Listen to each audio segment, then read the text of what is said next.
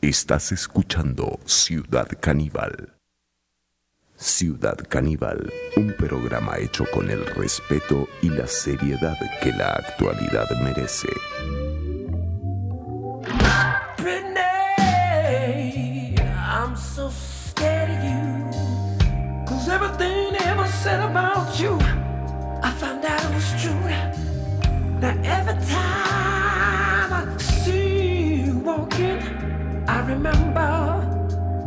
When you thought your color greens and things were the only thing that made me right. Mm. What I gotta say is wrong, but I, I'm gonna sing it to you. Sex is overrated, love is complicated. I'm so jaded, child. I, gotta let you go. Cause it's over. No, I got. The day you walked out my door and you said you wasn't coming back to me no more. Oh, oh, I was crying on the floor. Now you know you bad. Did you bad? Who you calling daddy now? Who you calling daddy now? Now you think you got the best of my love. Well, let me, let me, let me tell you something. Sex is overrated, love is complicated. I'm so jaded. I, I gotta let you go. Cause this is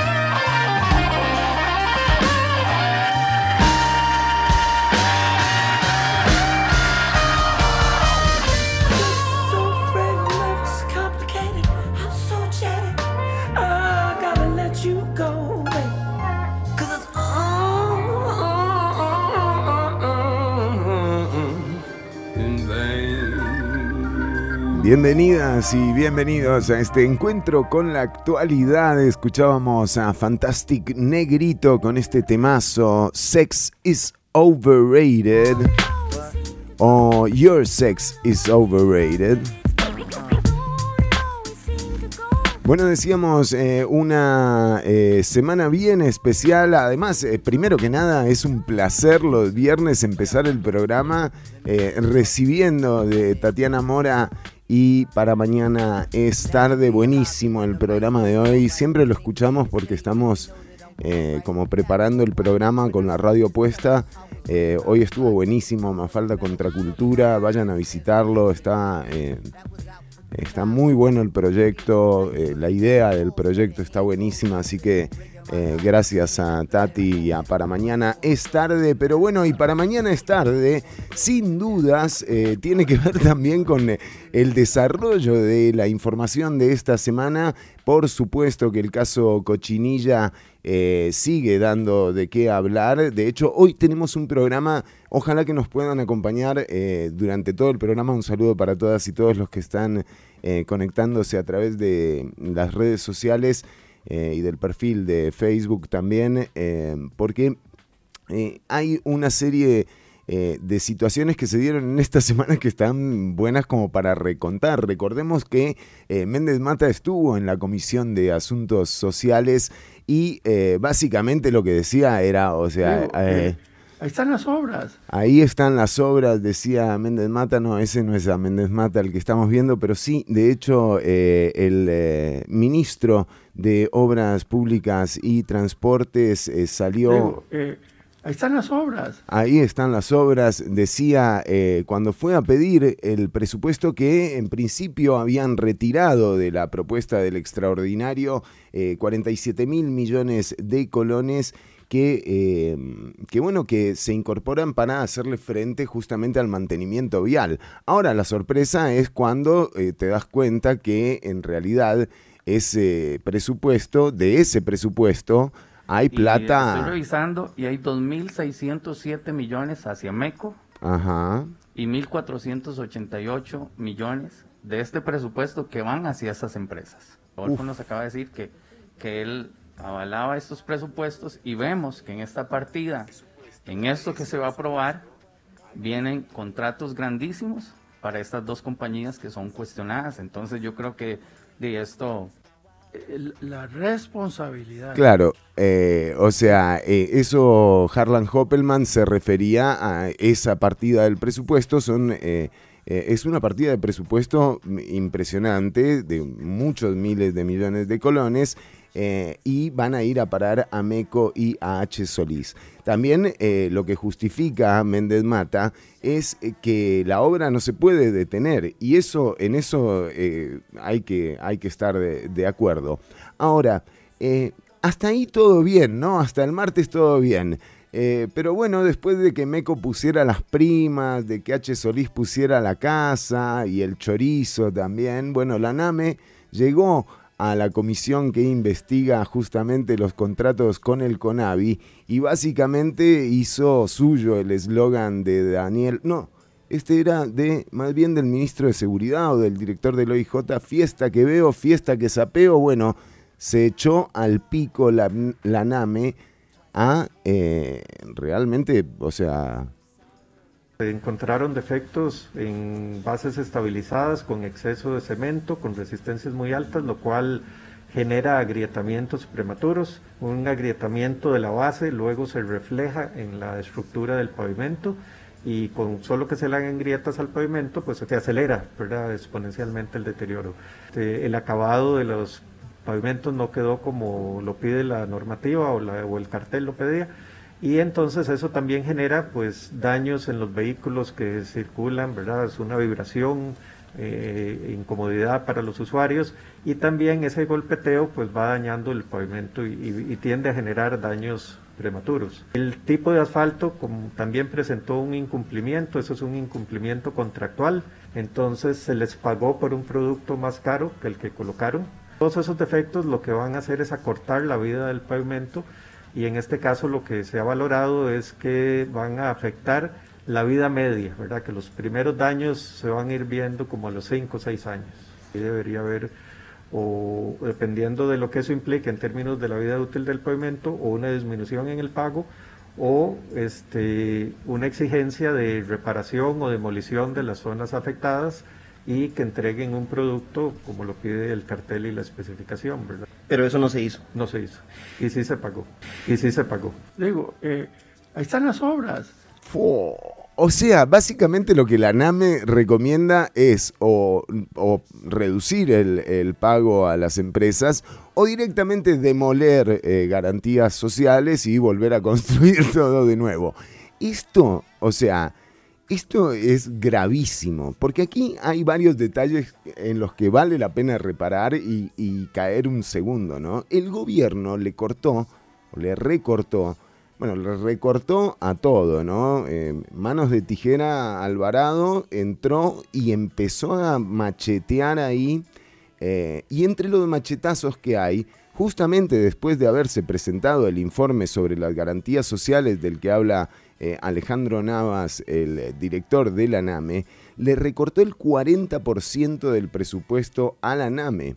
La NAME trabaja de una manera en la que ellos tienen el listado del total de obras públicas que se van a hacer durante el año y debido a la falta de presupuesto y de personal, eh, eligen eh, cuáles son los proyectos que van a fiscalizar. Eh, esa, fiscalización, esa elección se hace aparte del órgano administrativo de, la NAME. Se hace por el ente justamente que hace estas auditorías de la NAME.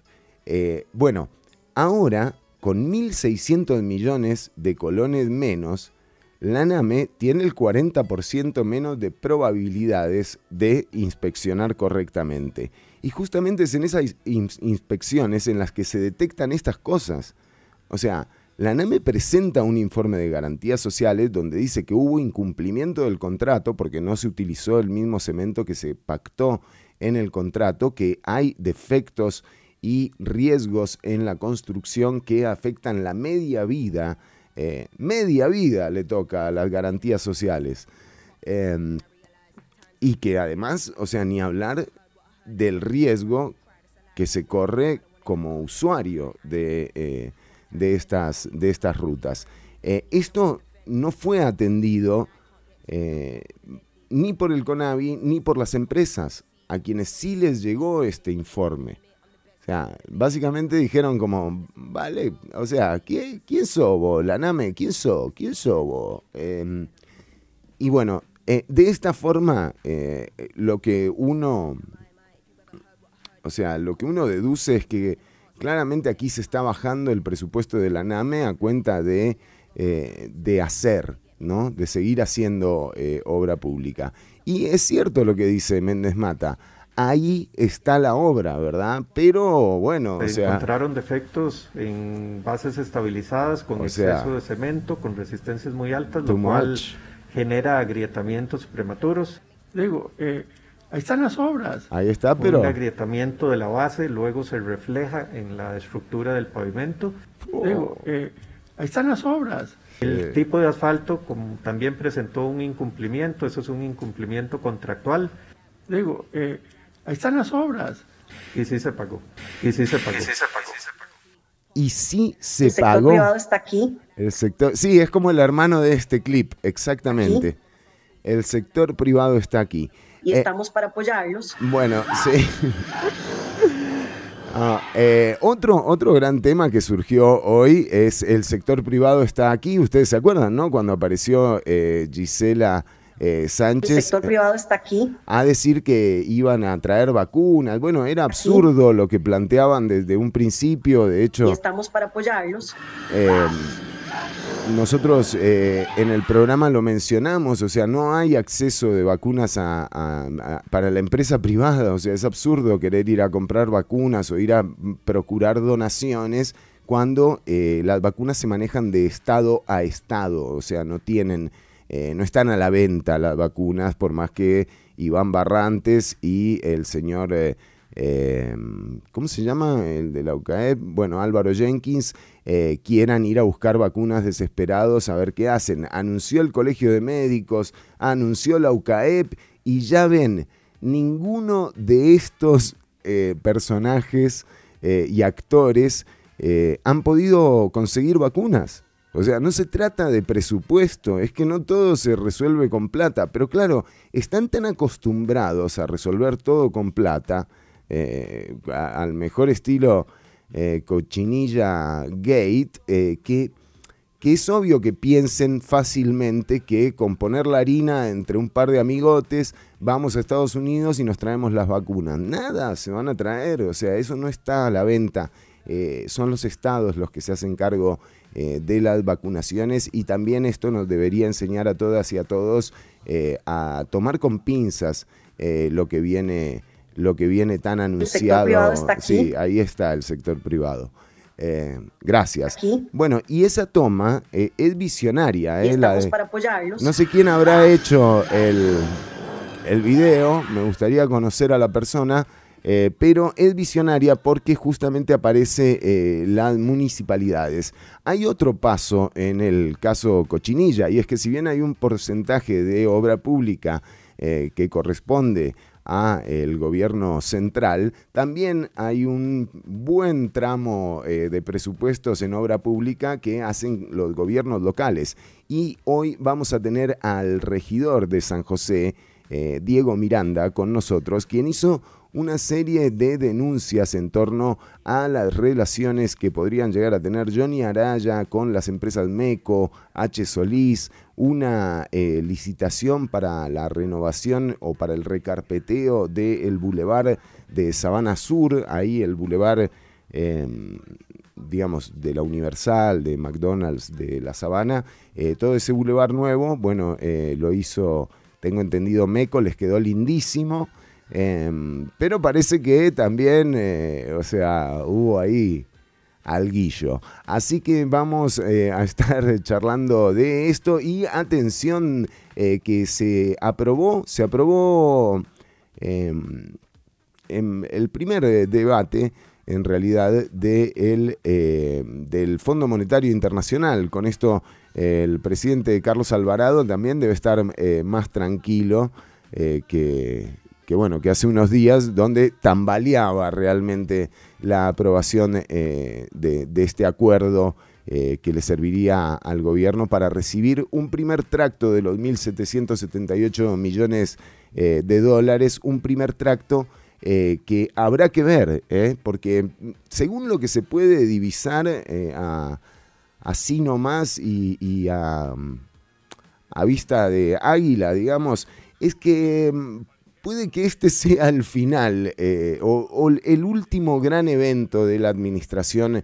eh, Alvarado. ¿Por qué? Porque lo que está pasando con Cochinilla, eh, esto que decía el diputado Harlan Hoppelman sobre los presupuestos que hay asignados para MECO y H. Solís, son obra pública que está siendo altamente cuestionada en la Asamblea Legislativa y eh, habrá que ver si la presión eh, que se ejerce desde la opinión pública eh, logra frenar esas partidas presupuestarias para unas empresas y unos empresarios que realmente lo que merecen es que se haga un proceso judicial tal cual está estipulado en la ley y que se hagan asumir las responsabilidades que se puedan asumir o que se deban asumir en torno, en torno a esto. Eh, otro de los que eh, tambalea con, con, estas noticias es el proyecto del tren eléctrico. bueno, ayer anunciaban con bombos y platillos, ¿verdad? El fondo verde que aprobó el Fondo Verde del Clima, en donde se obtendrá un préstamo de 155 mil millones de colones eh, para, el tren, para el tren eléctrico. Eh, este proyecto también es obra pública y recordemos que eh, la obra pública y de hecho las, las, las OSDs o, los Objetivos de Desarrollo Sostenible planteados en la Agenda 2030, el OCDE 11, que tiene que ver con ciudades habitables, con transporte público, justamente lo maneja la oficina de la primera dama eh, Claudia Dobles y este es un proyecto eh, de, Claudia Dobles. Eh, del gobierno, por supuesto, y de nuevo, es algo tan bueno, es algo tan esperado, sin embargo, en esta coyuntura, en, este entorno donde uno ve lo que ha ocurrido, ¿verdad? A vista y paciencia o sea, de, gente que debería vigilar y controlar, realmente da un poco de, resquemor. Eh, enterarse que bueno que ahora viene otro préstamo otro préstamo más eh, de estos eh, decíamos primer debate ayer del préstamo para el FMI y bueno sí sí sí sí Céspedes Cisneros votaron votaron todos ya esto prácticamente es un hecho y Finalizar votación. Decíamos, puede llegar a ser eh, el último gran acto eh, de la administración Alvarado por lo comprometida. en contra, aprobado el expediente 21.389. Por lo comprometida eh, que está el resto de la gestión. Segundo debate.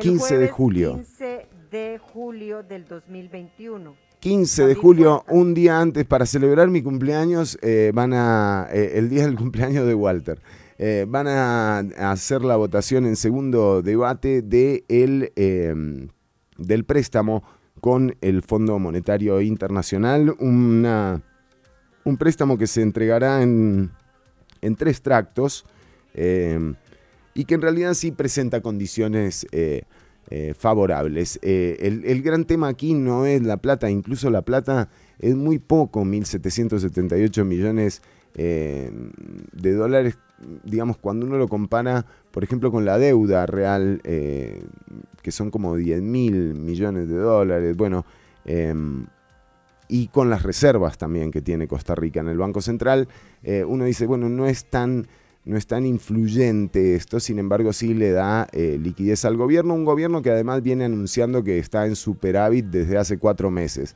Eh, no sé, ¿es a los únicos a los que les va bien o qué cara? ¡Es mentira! No, no, Paola, no que es tu gobierno. Mentira. No. ¡Es mentira! Bueno, eh, sí, vienen anunciando superávits hace, hace un par de meses, desde marzo. De hecho, Hacienda está anunciando superávits y también eh, se les ocurren buenísimas ideas como la de cobrar impuestos a Simpe mientras, eh, mientras se eluden y se evaden alrededor del 6.5% del PIB anual de Costa Rica. Eh, se escapa a paraísos fiscales con un 8% de déficit fiscal. O sea, imagínate, si recuperásemos toda esa harina que se llevó Garnier, no solo, no solo André Garnier, ¿verdad? Eh, a, las Islas Vírgenes Británicas, digamos, como mínimo un asado en lo de Mélida podríamos eh, hacer. Decíamos que en un ratito eh, va a estar con nosotros Diego Miranda, vamos a estar charlando también de los alcances eh, de las repercusiones en torno al caso Cochinilla eh, que podría haber en los gobiernos locales. Los gobiernos locales también se hacen cargo de, de, vías eh, cantonales y por supuesto que también manejan unos presupuestos interesantes para mantenimiento y conservación de vía pública. Así que en un ratito nada más. Ahí, de hecho, hoy publican algo en la extra. En un ratito vamos a tenerlo a Diego Miranda. Quédate escuchando, estamos en vivo, ya viene Mariela Herrera también que va a estar con nosotros eh, y un programa imperdible. Ojalá, ojalá te puedas quedar hasta el final. Esto que vas a escuchar ahora es un temazo que entró a la programación. Eh, em, ah, no, no, no, vamos con música nacional, ¿sí? Juke Bundish. Muy bien. Recordá que si estás eh, viendo la transmisión en video, nosotros cortamos ahora, pero podés seguir eh, eh, a través del link que está en el post. Juke Bondish en vivo, cremosidad. Son las 10 con 26 minutos, estamos en vivo, esto es Ciudad Caníbal.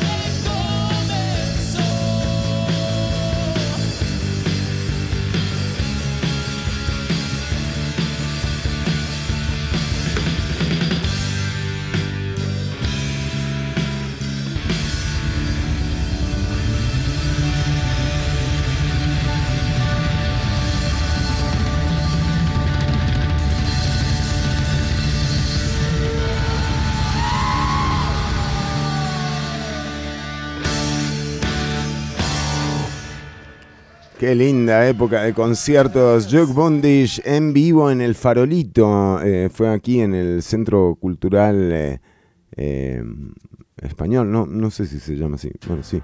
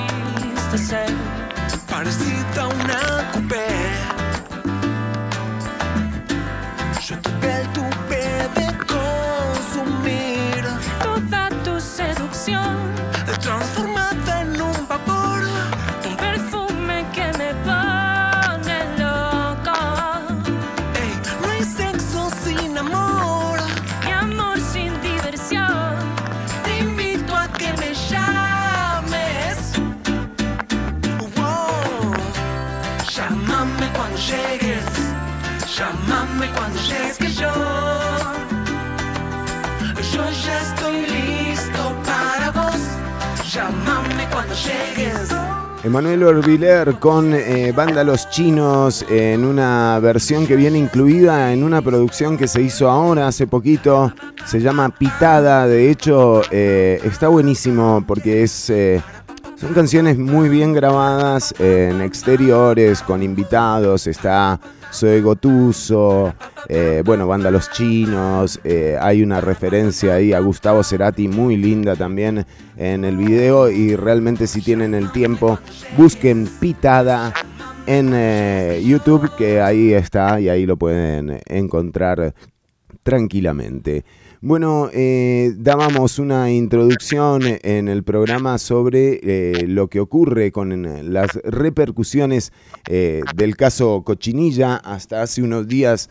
Digamos, Méndez Mata estuvo bien hasta que llegó el LANAME a la comisión investigadora de la Asamblea, la investigación que se está llevando a cabo en torno a las contrataciones de Conavi. Pero todos sabemos lo que representan MECO y H. Solís. Digamos, los últimos 40 años de obra pública básicamente los han hecho, eh, lo han hecho todo, ¿no? desde puentes hasta edificios eh, uno puede encontrar eh, los logos de MECO y de H. Solís. una gran parte de esta obra pública también tiene que ver con los gobiernos locales. Y aunque todavía esto no ha alcanzado la opinión pública, eh, eh, no ha llegado a enterarse de lo que ocurre con estos gobiernos locales y las relaciones con estas constructoras, ya se empiezan a ver las repercusiones del caso Cochinilla, particularmente en la municipalidad de San José, y por eso nos acompaña el regidor eh, de la municipalidad de San José, Diego Miranda, a quien le damos la bienvenida al programa. Diego, gracias por el tiempo. Gracias Fernando por la invitación. Siempre un gusto estar, estar con usted y con todos, con todas las personas que nos escuchan en el programa.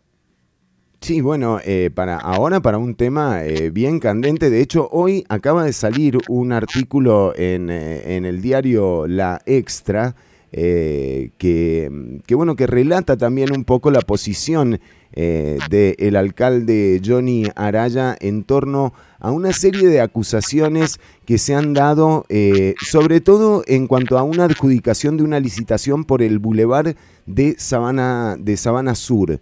Eh, esto fue para la época de los, de los Juegos Centroamericanos. pero, pero no es solo esto lo que hay de suspicaz y de sospechoso.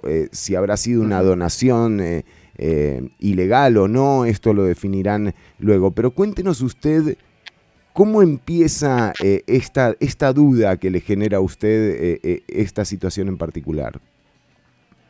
Bueno, la duda empieza desde hace mucho tiempo. Yo, bueno, yo soy regidor hace cinco años, ya, ya, ya te lo he comentado en otras ocasiones, y la municipalidad siempre desde que yo ingresé, bueno, mm, yo no sé si vos te acordás, pero en la en el marco de la campaña del 2016, donde el alcalde regresa, una de sus grandes propuestas era vamos a, pavimentar o a arreglar los 500 kilómetros de, caminos eh, cantonales que tiene, que tiene San José.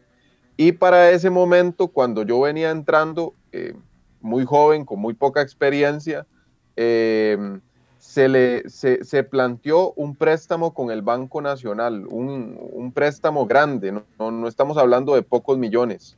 Y a partir de ahí, todos estos años, eh, desde el 2016 para acá, que es desde donde yo tenía conocimiento, la empresa MECO ha tenido esos contratos que desde el punto de vista eh, mío son jugosos, ¿verdad? Son más de 2 mil millones por año lo que se le paga a la empresa MECO para recarpeteo en San José.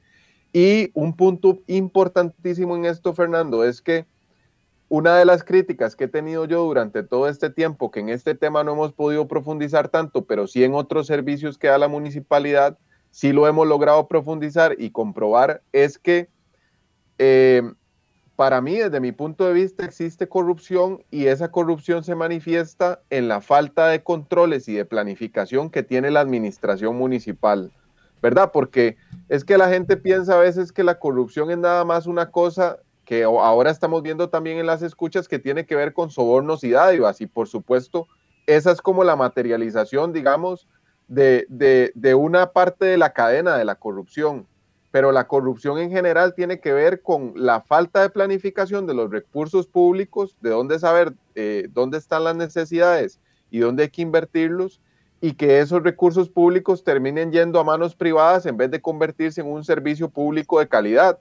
Y en el caso de la municipalidad es muy claro cómo ese servicio público que tiene que ver con el mantenimiento de vías a lo largo de las últimas décadas, eh, a través de los informes de la auditoría, yo lo he venido leyendo, se han ido debilitando esos controles y esa planificación al punto de que de ahí eh, de ya, ya el, la sección de mantenimiento de vías y construcción de vías de la Municipalidad de San José es prácticamente un adorno con, un grupo de funcionarios que se encargan de hacer eh, el, el, bacheo menor a punta de escobones y palas, ¿verdad? A ese, a ese punto.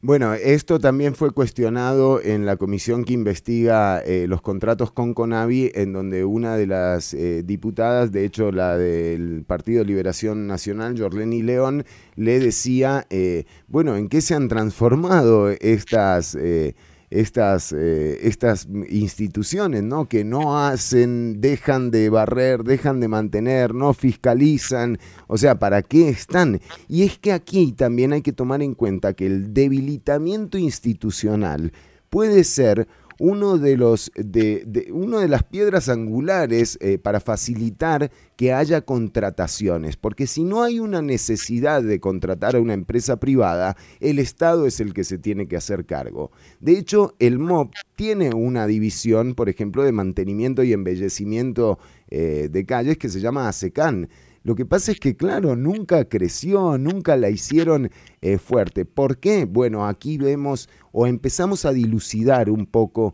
eh, de qué se trata todo esto.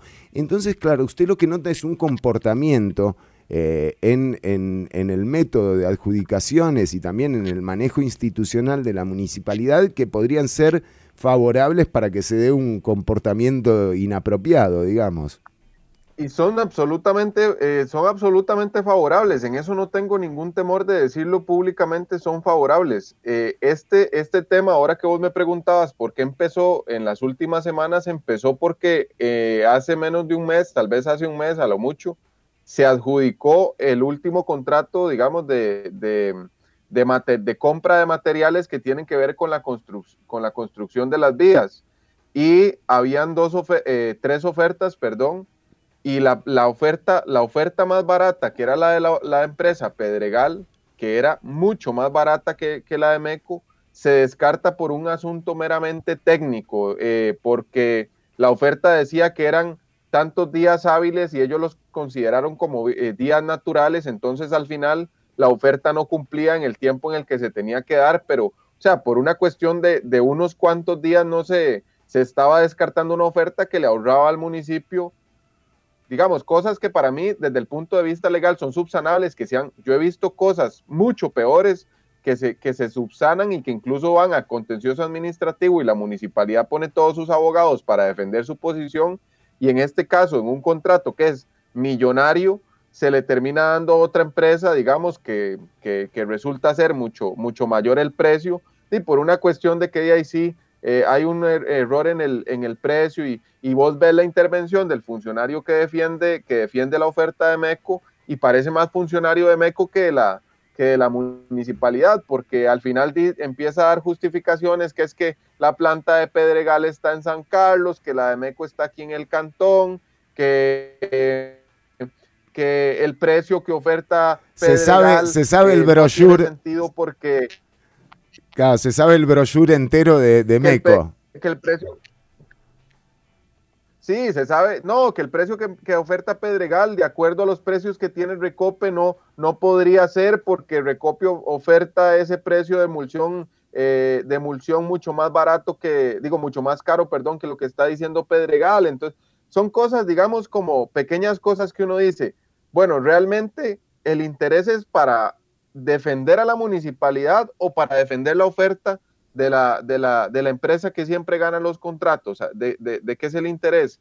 Entonces, pienso yo que un poco en esa lógica, eh, a mí me parece, y, bueno, vos, no sé si lograste ver la intervención del alcalde en la sesión del martes, pero evidentemente hay, eh, hay este, gerentes o administradores que han estado o ministros que han estado durante todas estas décadas viendo ese, e, eso, eso pasar y no han hecho nada. Entonces yo, la pregunta es si realmente son parte del problema o han estado combatiendo el problema, porque las observaciones están ahí, Fernando. O sea, las observaciones de las debilidades del sistema en, en estas cosas están ahí a la luz de la, de la gente. Y, y, y para muestra un botón es que mira si, si, uno hace una concatenación de hechos, se da cuenta qué tan siniestro es cómo funciona eh, eh, este tipo de, de, hágala usted, hágala usted, regidor, eh, porque usted tiene la información, digamos. Sí, hay un, un debilitamiento formal, digamos, de, las, la, de la institucionalidad pública. Te pongo un caso que me encontré en los informes que estuve leyendo ahí. Una pavimentadora que es una, una, una compra, digamos, de una maquinaria que es absolutamente necesaria para hacer este tipo de trabajos.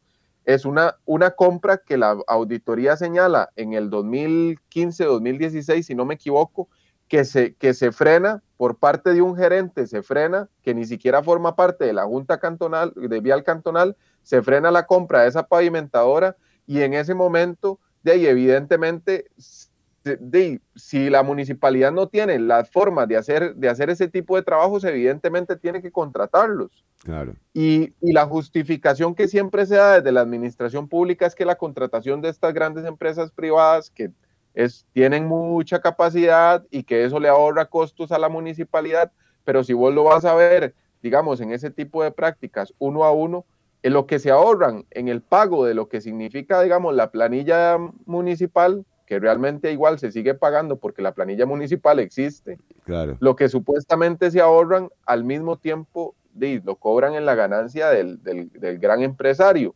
Y, sumado a eso, vea, vea qué dato más interesante que un día estos me pasaban, sumado a eso, eh, nos damos cuenta que en la pandemia estas dos empresas participan en, la, en, las solicitudes estas que se le hacen al Ministerio de Trabajo para la flexibilización de las jornadas, etcétera, etcétera. Entonces, ahí, son cosas que si uno va concatenando, uno dice, puchica, está armado todo el sistema para que esta gente que gana siempre gane, ¿verdad? No hay, no hay forma de que pierdan. Wow, es, es, eh, es, bien siniestro. Ahora, esto también hay que demostrarlo, por supuesto, para eso están los procesos. Eh, sin embargo, usted hace referencia a lo que pasó en el último eh, Consejo Municipal de, de, la Municipalidad de San José. Y sí, lo vimos. Y de hecho, tenemos material, porque Aquí eh, Johnny Araya hace un descargo eh, de, lo que, de, lo que, según él eh, ha ocurrido realmente y habla de un interés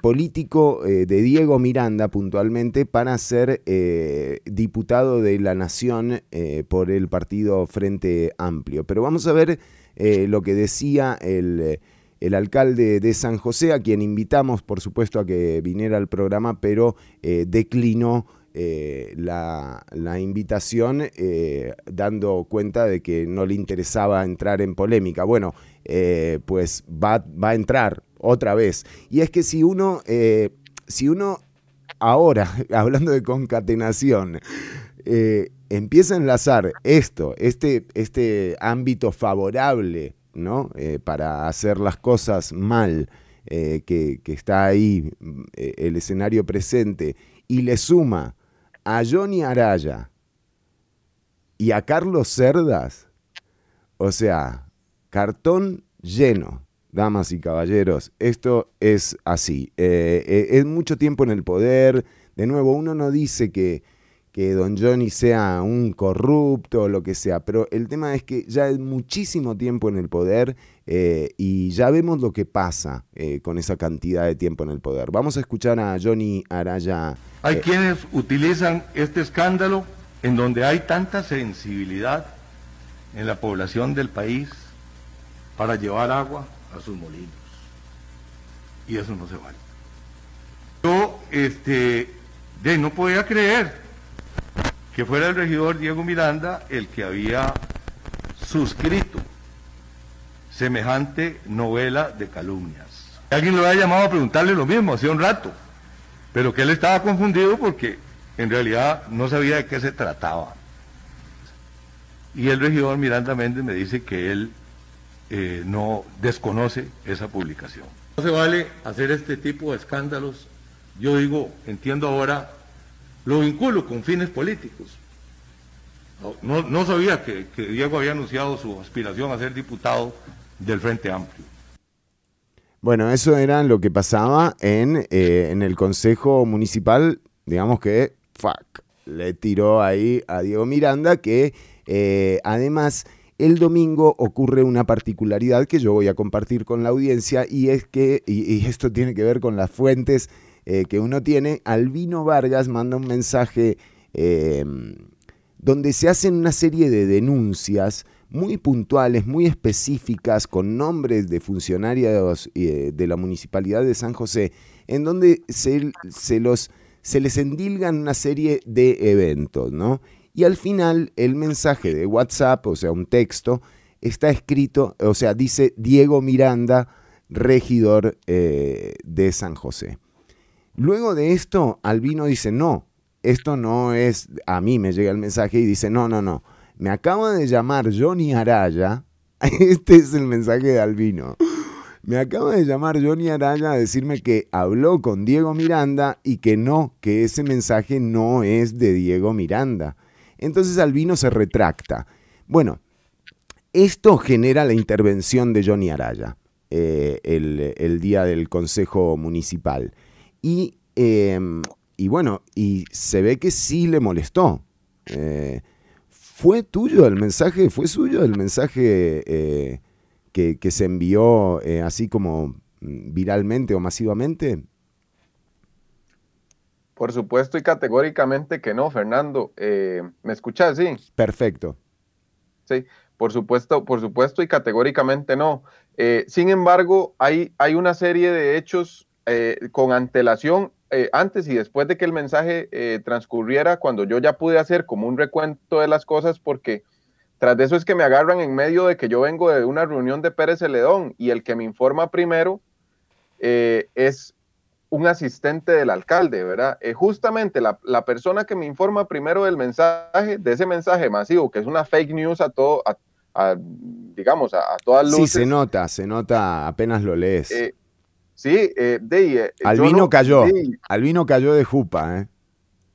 Albino cayó de jupa, pero yo creo que también hay gente, digamos, que ha estado interesada y que ha coordinado durante décadas, incluyendo estos dos personajes, han coordinado durante décadas todo tipo de matráfulas en la municipalidad. Y a mí me resulta muy particular que en el momento en el que ellos saben, porque ya sabían que yo tenía en mis manos informes de la auditoría, resulta ser que lanzan, alguien lanza una cortina de humo para, de, con cosas que yo efectivamente nunca podría comprobar. Si yo tuviera eso, ya estaría en el Ministerio Público y ya probablemente toda esa gente estaría arrestada. Ni siquiera haría el escándalo, lo llevaría al Ministerio Público y que, y que procedan a arrestar a toda la gente si tuviera ese tipo de pruebas. Ni siquiera lo haría de esa, de esa forma.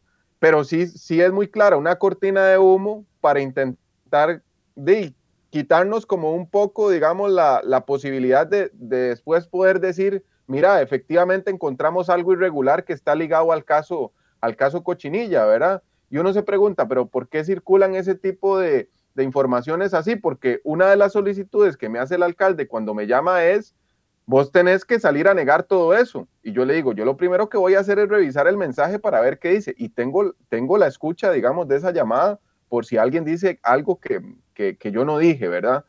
Eh, y lo que me dice él es eso, cuando yo me siento ver el mensaje, yo digo, puchica, yo no puedo desmentir esto porque yo no sé si lo que se dice en el mensaje es cierto o falso, porque también se dicen cosas en el mensaje, digamos, se dicen cosas puntuales que yo considero. O sea, hay gente que incluso ha visto mis intervenciones en el consejo y las, y, y las pone en el mensaje, como por ejemplo que existe un, un informe de auditoría de, de un señor de apellido Bando donde se señala todo lo del Boulevard Las Américas, ¿verdad? O sea, eh, eso está también en el, en, el, en el mensaje. Entonces, fíjate que enturbian, digamos, con datos que son absolutamente amarillistas, también enturban mensajes que pueden señalar efectivamente que la corrupción existe en la municipalidad, digamos que sí, yo la he visto en otros casos, en este caso no la puedo señalar puntualmente porque como te digo, apenas estamos empezando a recabar información y creo que por ahí va esa cortina de humo que alguien lanza. Particularmente, y una cosa que dije en el video que lancé hace dos días, es que las únicas personas que me llaman para alertarme de eso es un señor del consejo. El primer mensaje que a mí me entra es de un asistente del alcalde y las segundas dos llamadas que me entran son de Albino Vargas y del alcalde. Y una cosa particular, Fernando, que, me encontré ahí, porque fíjate que el alcalde me dice, aquí estoy leyendo el, el mensaje de la página que salió y la página que sale es una página que se llama No más impunidad ni corrupción, ese tipo de páginas que salían en, la campaña del 2014 cuando él era candidato presidencial y resulta ser que eh, cuando me voy a la hora en la que se publica el, mensaje es media hora después de la primera llamada eh, que, él que él me hace y media hora después del primer mensaje del, del mismo asistente del alcalde. Entonces, uno dice, pucha, hay muchas inconsistencias, porque él, digamos, eh, me ataca de esa forma viendo que yo no desmiento, digamos, del todo el mensaje, sino que lo que desmiento es que yo lo firmo, ¿verdad? O sea, ¿por qué reaccionan de esa, de esa forma tan virulenta? ¿Y por qué es Albino Vargas el que le da, eh, Albino Vargas y alguna gente de liberación dentro de sus mismos chats eh, privados, por qué son los que le dan circulación masiva a ese, a ese mensaje? Son como dudas que yo tengo al respecto de lo que, de lo que de lo que pasó el domingo, ¿verdad? Bueno, y esas dudas, digamos que eh, son un manejo interno e institucional eh, que, bueno, que habrá eh, una forma de dilucidarlo. sin embargo, de nuevo, aquí hay que tomar en cuenta que en el medio de todo esto hay un caso que incluye obra pública y además hay unos antecedentes que no pueden dejar pasar, digamos, eh, la, eso, la presencia de MECO y H. Solís en, una municipalidad como la de San José. Eh, aquí estamos eh, recobrando una publicación del semanario Universidad. Esta publicación es del año 2014, en donde justamente se da cuenta de un viaje que hace Johnny Araya con el presidente de MECO a Panamá. Eh, él fue a ver eh, Costa Rica-Panamá. De hecho, ¿se acuerdan que en aquella época Johnny andaba con el tema de, de, la selección, se tomaba fotos en los aviones y todo eso? Porque claro, estaba en plena campaña política. bueno, aquí está el informe, es un artículo de Ernesto Rivera. y bueno, y habla del detalle de este viaje en el que Johnny Araya fue en avión privado con Carlos Cerdas eh, a, Panamá. Bueno, estas cosas evidentemente no determinan que, haya un acto puntual de corrupción, pero definitivamente generan dudas por todos lados. Digo, si a alguien le aparecen estas noticias, la lógica sería eh, tratar de justamente eh, revertir la información o hacer un control de daños. Por eso nos extraña tanto lo que pasó también en el Consejo eh, Municipal, porque en realidad estamos viendo la última parte del Consejo Municipal y eh, no hay chance de darle la palabra al regidor de quien está hablando Johnny Araya hace 20 minutos ¿no? en Consejo Municipal. Vamos a ver justamente qué era lo que pasaba en, en el Consejo Municipal con la segunda eh, el segundo clip que tenemos eh, de Johnny Araya en el Consejo, donde también hace una Yo denuncia. Quiero decirle a él que contra ha sido una de la lucha contra la corrupción, que nunca ha mencionado que uno de sus primeros actos en este Consejo Municipal fue nombrar a su hermana, pedir el nombramiento de su hermana. ¿Cómo se llama eso? Tráfico de influencias, ¿cómo se llama? Si me deja terminar. Esos son hechos que están presentes y que contradicen mucho el discurso ético que por mucho tiempo ha tenido el regidor. Johnny, la mascarilla. Muchas gracias, presidente. Siendo las 18 horas con 9 minutos, se levanta la sesión.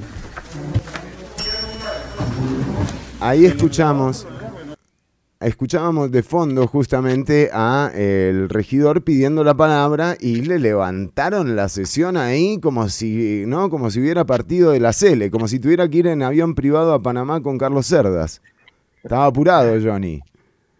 Estaba muy apurado, sí, Fernando. Creo que vea, vea cómo reaccionan. A mí, a mí me, me parece particular porque él incluso en parte de la intervención menciona que a mí nadie me está amedrentando y nadie me está amenazando, ¿verdad? Pero justamente sacar ese caso tan viejo, que ya además está resuelto, es parte de amedrentar el, el eh, amedrentar, digamos, la, la, la, forma en la que yo tengo, digamos, de enfrentarlo, porque además son personajes que no están acostumbrados nunca que los enfrenten. Yo he tenido cinco años en privado, porque hasta ahora son públicas, digamos, eh, grabadas las, las sesiones del Consejo, justamente por una lucha que yo di eh, pero digamos, tengo cinco años de estar teniendo ese tipo de, encontronazos. Él no, no, siempre reacciona así, ¿verdad? Ahora se salió prácticamente de sus cabales.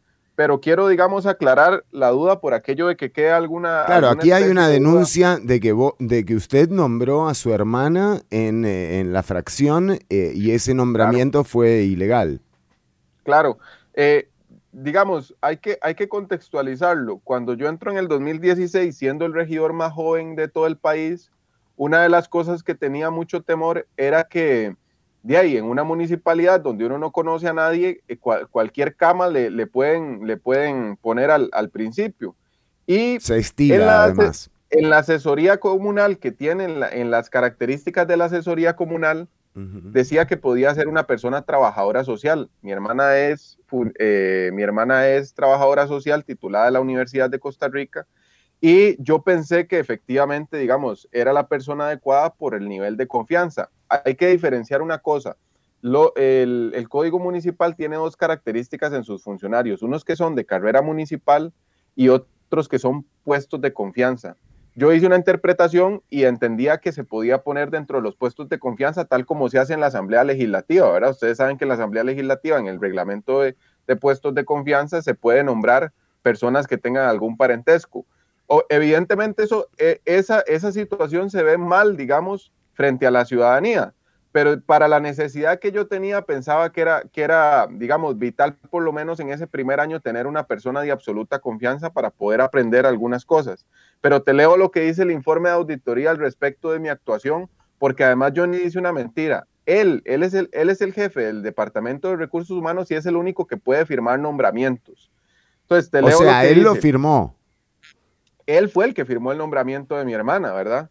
Y de hecho, él es, él es el, que, el, el que no establece los sorry, pero es que son, son embarcadores, son embarcadores. Y, y, en, y, y en serio, aquí hay que hacer un análisis sobre estas pequeñas eh, puertas que se generan ¿no? de procedimientos eh, en torno, por ejemplo, a nuevas contrataciones o a nombramientos, a lo que sea, y lo que afectan después eh, todo el tramo de la, de la administración pública y cómo esto también sirve de portillo para que haya corrupción. Por supuesto. Mira, te leo, te leo nada más el criterio y, después te hago puntualización en eso que estás diciendo. Dice, según criterio jurídico externado por el licenciado Marvin Torres Labardini, asesor legal de la Auditoría Interna, las actuaciones del regidor Luis Diego Miranda Méndez no contravienen lo normado en el artículo 52 de la Ley contra la Corrupción y el Enriquecimiento Ilícito en la Función Pública, referente a posible tráfico de influencias en su accionar y solicitud de reconsiderar los criterios legales para suspender el nombramiento de la, de la funcionaria Daniela de Los Ángeles Miranda Méndez. Básicamente, digamos, ahí concluyen que yo no, digamos, mi actuación no tuvo nada irregular y además concluyen en este, en este informe que efectivamente los controles que tenía que ejercer la Dirección de Recursos Humanos nunca se ejercieron, porque ¿qué pasó? ¿Cómo me di cuenta yo que ellos estaban intentando ponerme una cama? Mi hermana hace una solicitud de eh, cuando le entregan lo de la declaración jurada a uno de los funcionarios que, que, nombra las planillas, le hace la solicitud de si hay alguna inconveniencia. Claro, que le aclare. Muy bien. Que le aclare. que ella, que, que, aclare si hay inconveniencia o no entre, entre, entre ser hermana mía. Esa, esa, esa duda nunca se la aclararon, sino que dejaron correr el nombramiento. Pero lo bueno es que mi hermana nunca firmó esa declaración jurada. Entonces, meses después, cuando ellos están a punto de ponerme la cama, llega el, mensajero de la alcaldía a pedirle a mi hermana que firme la declaración jurada. Y yo le digo, un momento, es que aquí, hay, aquí hicimos una consulta y nunca se nos evacuó. Entonces, claro, a partir de ahí supimos que había algo, que había algo, algo raro. Muy eh, sospechoso. pero además, además, además hay una, una cosa puntual en eso, que yo lo he señalado y que estoy que puedo decir que hay corrupción en la municipalidad de San José. Yo he hecho dos denuncias de nombramientos de altos jerarcas de, la municipalidad que ni siquiera tienen título universitario, que falsificaron sus títulos. Y, lo, y, lo, y la, lo puse, la noticia está ahí, la Nación la cubrió hace algunos años y el Ministerio Público no le ha dado curso, pero la, digamos, la, la, la denuncia mía se hizo en el, en el, en el Ministerio Público con el jefe de protocolo de la Municipalidad de San José y también con un caso del jefe de comunicación de la Municipalidad de San José que incluso el contencioso administrativo le ordenó al alcalde que lo destituyera, lo destituye y después lo vuelve a nombrar porque se hizo un concurso irregular donde se le daba donde, donde se le daba la plaza al, jefe, a, a, este Perdón que me ría, me tienta, es que no, no, hay cosas que yo no puedo creer que son tan obvias realmente que ocurren eh, así a vista y paciencia. Y ojo, yo no tengo, no, no soy tan, tan quisquilloso con el tema de los títulos universitarios. En realidad los que tienen al país como está son todos graduados y muy bien preparados. Así que eh, digo que no tengan, no es por eso, es, es la trama que hay para nombrar. Claro, eh, Claro, y vos te das cuenta que 15 años después hay un informe que dice que un funcionario no tiene ninguno de los títulos. Nosotros nos vamos y buscamos en todos los colegios profesionales porque se inventó ser comunicador de la Universidad de Costa Rica y resulta ser que, digamos, no, no, no consta en ninguna parte que esa persona tenga un título y eso va en la denuncia que nosotros hicimos. Pero además de eso, esa, ese otro caso que te digo del que ahora es jefe de comunicación de la municipalidad, que en aquel momento era asistente del alcalde, ingresa en un concurso de carrera administrativa que él no lo podía hacer porque un funcionario de confianza no tiene la posibilidad de concursar en un puesto de carrera administrativa y termina teniendo todos los puntos que, se necesitan para cumplir los requisitos versus otros funcionarios que sí cumplían los, los, los requisitos. Y el contencioso administrativo agarra ese expediente y le dice a este funcionario hay que destituirlo, lo destituyen.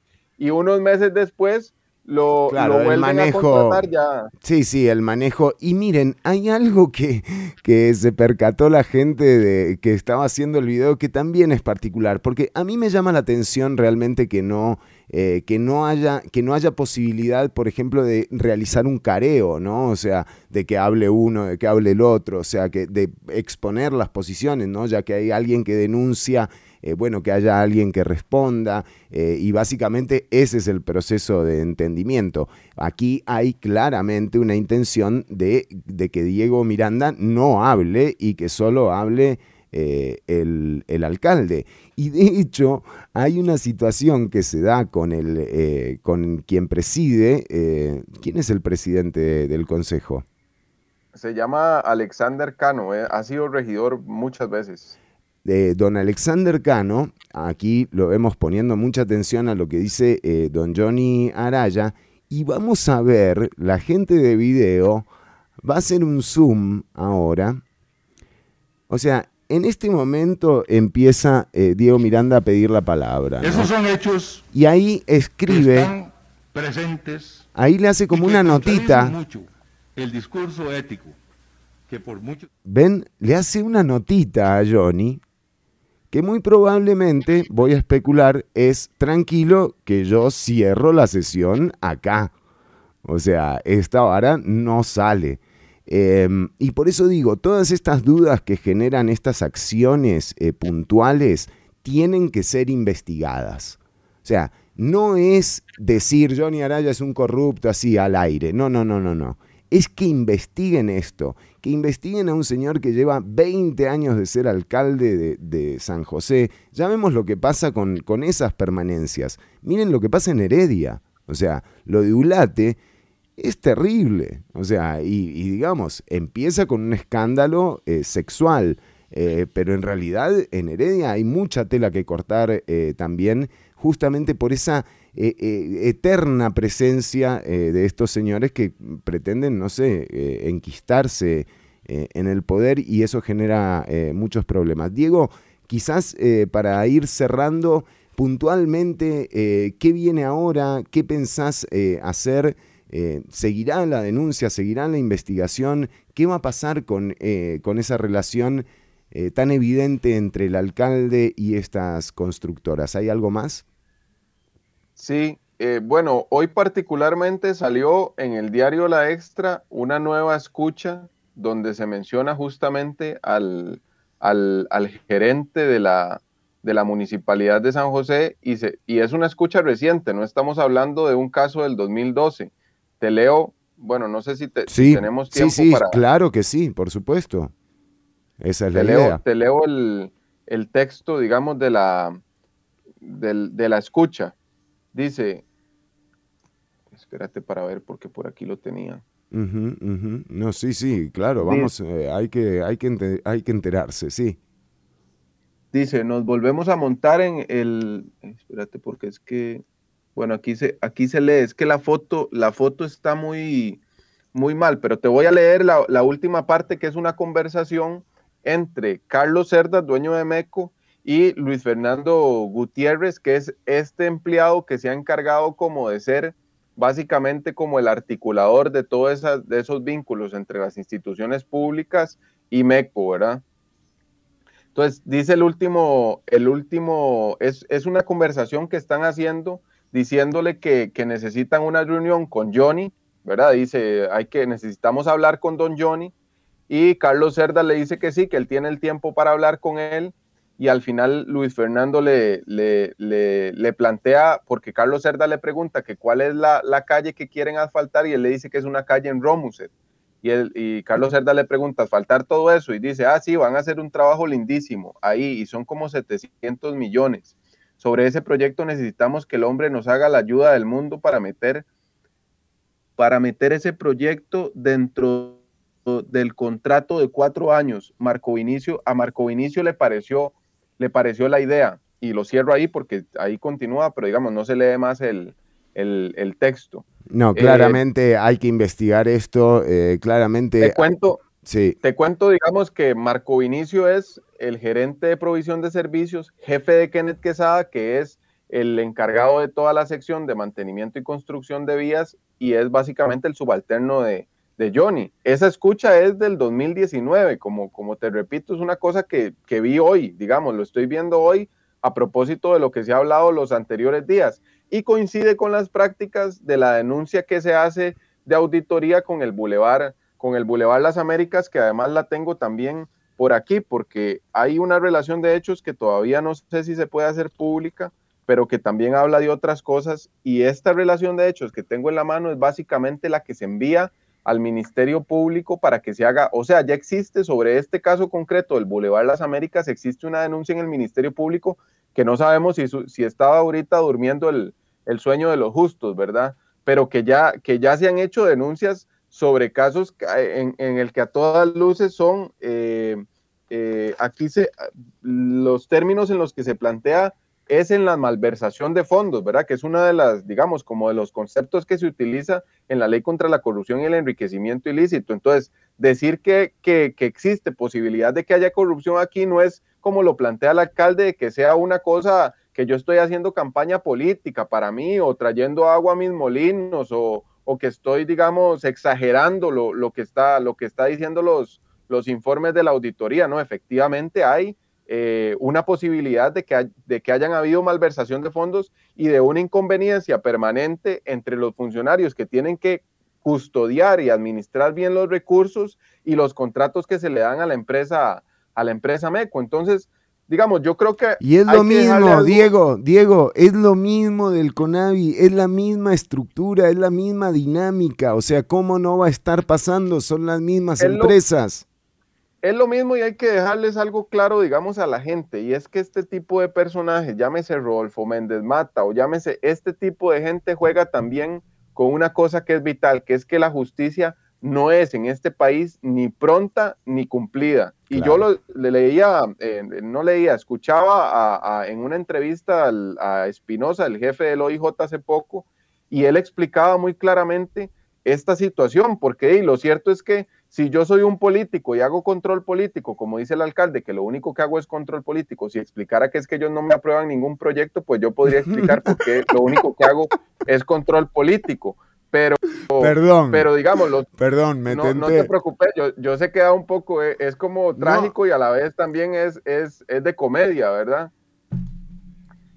de la, de la tragedia a la comedia hay un solo hay un solo paso yo, yo lo que creo lo que creo en esto Fernando es que eso hay que explicárselo claramente a la gente porque hey, para Johnny es muy fácil decirme bueno pero ¿Usted por qué me señala de corrupto? Vaya y pone la denuncia. ¿Dónde está la denuncia del Ministerio Público? ¿Dónde han avanzado con esa denuncia?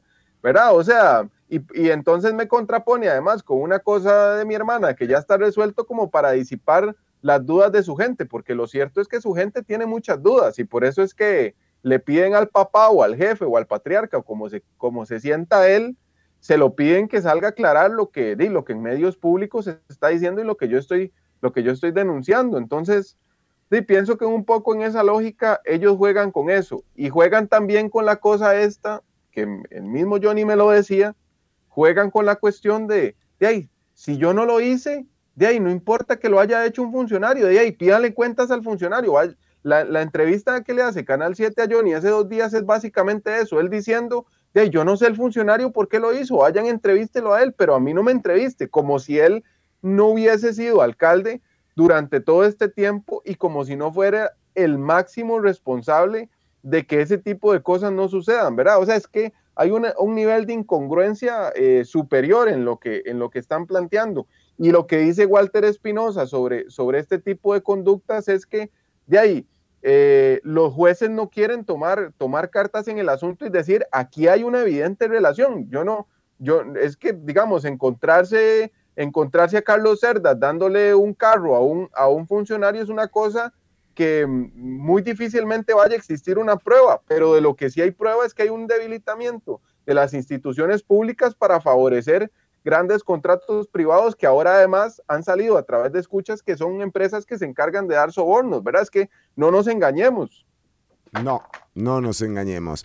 Eh, Diego Miranda, eh, finalmente, para, terminar, digamos, de, exacerbar a Johnny, eh, ¿está tomada la decisión de si vas a ser candidato a diputado por el Frente Amplio? No, no, no la, no la he terminado de tomar porque, bueno, justamente porque pienso tanto en mi trabajo de control político, yo creo que como diputado eh, podría hacer un muy buen trabajo de control político, pero tendría que sentarme, centrarme perdón, en otras cosas que no tienen que ver con, la municipalidad. No te preocupes, ¿eh? No te preocupes por el perro. ahí está el perro. Y, y creo, creo que, digamos, lo estoy valorando por eso y por otras cosas, porque ciertamente yo me he venido haciendo un perfil público, digamos, ya hay bastante gente que me, que me conoce y que conoce mi trabajo y que lo respeta, pero no sé si necesariamente el, el, partido como tal estaría en disposición de ponerme, porque te soy muy franco y esto lo voy a, lo voy a decir así, digamos, em, hay gente a la, que le, a la que le ha molestado dentro del Frente Amplio la actitud que yo tengo en general, porque yo tengo un, tal, un talante político que no necesariamente es un talante político cómodo para nadie, digamos.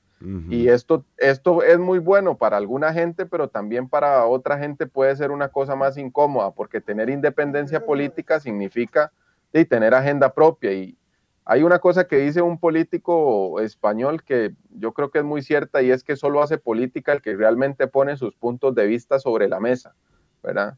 Y hay gente a la que eso no le, no le gusta, ¿verdad? No le gusta tener un régimen son los menos, Son los menos. No hay, son los menos, pero digamos, si un regidor independiente... Que Ahora es increíble esto, Diego, esto que me, estás diciendo, porque eh, yo también he averiguado por mi parte eh, y, más allá de, cualquier cosa eh, y de cualquier idea política, a veces realmente uno se encuentra con, con tantas limitaciones por parte de aquellos que se eh, autonombran como progresistas, o sea, tienen tantos problemas como la ultraderecha realmente, o sea, son los mismos problemas de estructura los que ostentan los partidos de izquierda con respecto a los partidos de derecha. Sí, se roba en uno y en otro no se roba, pero al final eh, lo que los jode todo el tiempo es esa lucha de egos.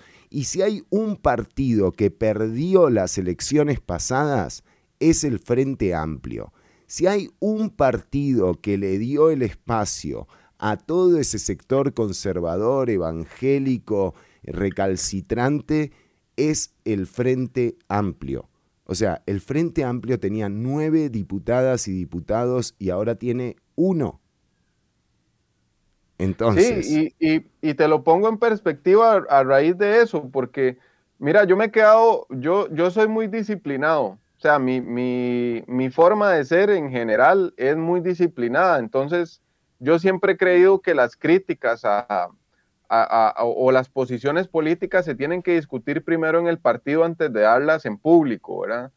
Pero esa posibilidad durante todo este tiempo que yo he sido regidor nunca se ha dado. Y ahora que estoy, ahora que propuse justamente lo de mi intención de intentar ser he recibido, digamos, no te voy a decir que ataques virulentos, aunque algunos sí, pero sí he recibido toda serie de sugerencias de que no me postule, de que no voy a tener los votos porque va a ser una asamblea cerrada y hay gente que controla la asamblea. wow. Eh, ¿Verdad? Está muy bueno que estés contando esto, Diego, realmente y yo creo, yo creo que eso es, digamos, yo estoy en disposición siempre de discutir mis posiciones políticas, como te lo dije en el caso de Johnny, en el caso de cualquiera, yo creo que si uno tiene una posición, tiene que estar dispuesto siempre a discutirla. Pero yo no he estado, digamos, o sea, no he visto ese talante en, la, en, en las direcciones, digamos, y en los liderazgos del Frente Amplio. Y te cuento cosas que a veces son, digamos, para mí podrían ser escandalosas, como pedirle solicitud a alguien de que colabore en una denuncia y que, y que no, digamos, en una denuncia que, a todas luces es de, yo te digo, la última denuncia que hicimos, vos, vos me entrevistaste, pero digamos, implicaba cuatro ministros de la República, uno ya destituido, que para mí es uno, Garnier. más, es uno de los hombres más poderosos del país. Claramente. O sea, eso, eso en el marco de un partido que, que efectivamente, y yo esa misma eh, lectura que vos haces, yo la hacía, que efectivamente perdió credibilidad con la gente, sí, porque nos atacó mucho la derecha o nos atacaron mucho los comunistas, o esto, lo otro, pero eso no, explica todo, ¿verdad? Eso no, no explica todo. Entonces, Dave, te pongo un caso concreto, que por una diferencia que ha generado en mi actitud en el partido, yo dije en las elecciones municipales, hay que hacer una plataforma más amplia, hay que buscar a gente que no necesariamente se sienta del Frente Amplio y ayudarle a hacer un partido cantonal y coaligarnos con ellos. Y lo hicimos. Y llevamos nuestra tesis hasta la, hasta la Asamblea Nacional y fue una asamblea dividida que al final votó favorablemente eso y fui candidato, creo que hice un buen papel en las elecciones nacionales, hice un excelente debate, creo yo, contra Johnny en Canal 7, que además de, lo dejó en evidencia de, lo malo que es debatiendo, y aún así, aún así con todo eso, aún así con todo eso, eh, de, hay gente que dice, eh, este MAE se siente como que no es del Frente Amplio, entonces parece que yo tuviera que llevar la bandera del Frente Amplio agitándola a todas partes como para tener el reconocimiento de, de, parte de la, de, de, la, de alguna parte de la estructura. Yo creo... que toda, porque... Sí, sí, sí, yo creo que igual eh, ese tipo de problemas lo tiene cualquier estructura. Por eso digo que al final los problemas son, eh, son eh, estructurales y también lo que decía aquí para, para cerrar con este concepto, ¿no? Yo espero realmente contar, digamos, como ciudadano, me imagino que la gente que nos escucha también es Diego, no te metas con el FA, mejor tirarle abajo a Johnny. Pero no, no, no, es que no se puede eh, no ser eh, autocrítico con esto. Un saludo para Silver, para Baldo, para eh, Andrés también que nos escribe. Pero decía em, que quizás para cerrar, Méndez Mata dice algo que es real. El problema es sistémico. Acá no funcionó, o sea, falló todo falló absolutamente todo. Los controles, las auditorías, eh, las regulaciones, y esto ha generado una gran desconfianza. Entonces, eh, digo, me parece que lo mismo pasa en los partidos y que la forma es justamente eh, exponerlo y ver de qué manera también se, se rectifica, que esa es la posibilidad interesante que hay.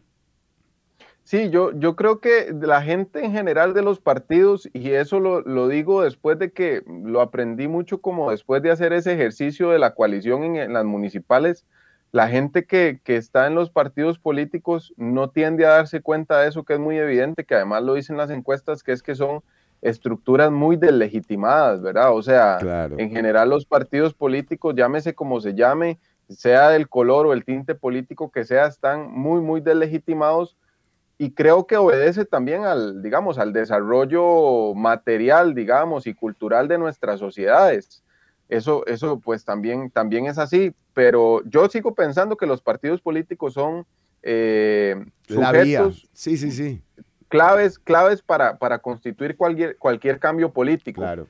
Pero lo que sí, lo que sí creo, digamos, y esto es una cosa que si lanzo mi candidatura es, va a ser una de mis principales ideas de debate, es que yo ingresé al Frente Amplio cuando escuché la tesis de Merino de constituir, digamos, una formación política que integrara, que integrara diferentes tendencias políticas y sensibilidades sociales. Y eso es una cosa que me ha guiado siempre. Hay gente dentro del Frente Amplio que esa, eh, esa, esa tesis no la entiende, ¿verdad? No entiende la tesis y vos vas al Frente Amplio de Uruguay y te das cuenta que ahí conviven partidos políticos en un solo, en, un solo movimiento, ¿verdad? O sea, no digo que, por eso se llama, por eso se llama frente y no partido.